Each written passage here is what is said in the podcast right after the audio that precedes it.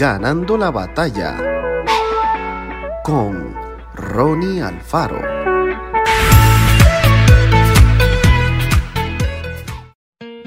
Porque la ley del Espíritu de vida en Cristo Jesús me ha librado de la ley del pecado y de la muerte. En el Antiguo Testamento, que es la primera parte de la Biblia, hay varios mandamientos. Los más famosos son los que todos conocemos como los diez mandamientos. Incluso se han hecho películas con ese título. Algunas personas piensan que en el Nuevo Testamento ya ni se mencionan las obligaciones que tenemos para con Dios y nuestro prójimo. Pero no es cierto. Los mandamientos se hacen más numerosos y completos. Por ejemplo, a la gente que vivía antes del nacimiento de Jesús se le pedía que no cometiera adulterio, es decir, que ningún esposo engañara a su esposa con otra mujer o viceversa. En el Nuevo Testamento, Jesús confirma ese mandamiento y va un paso más allá.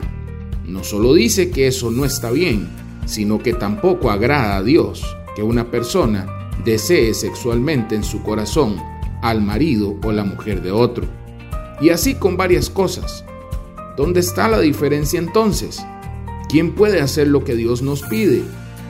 La clave está en que ahora Gracias a la muerte de Jesús en la cruz y su resurrección, el Espíritu Santo nos da la fuerza necesaria para ganarles a la tentación y al pecado que habita en nosotros.